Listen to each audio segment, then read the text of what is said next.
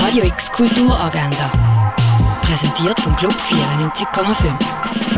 Es ist Dienstag, der 13. Februar, und so kannst du die Tag verbringen.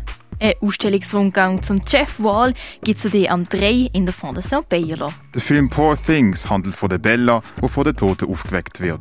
Den Film gesehen kannst du am halb vier, am sechs und am halb neun im Kultkino Atelier. In seiner Ausstellung Wege zum Paradies greift der Künstler Otto Pine nach den Sternen, ob in kinetischen Skulpturen oder in Lichtinstallationen.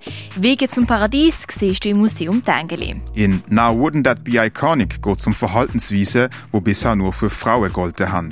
Die Sammlung von Kunstprojekten siehst du im Ausstellungsraum Klingendal. Und mehr erfahren über Heilkräuter kannst du im Pharmaziemuseum. Radio X Kulturagenda.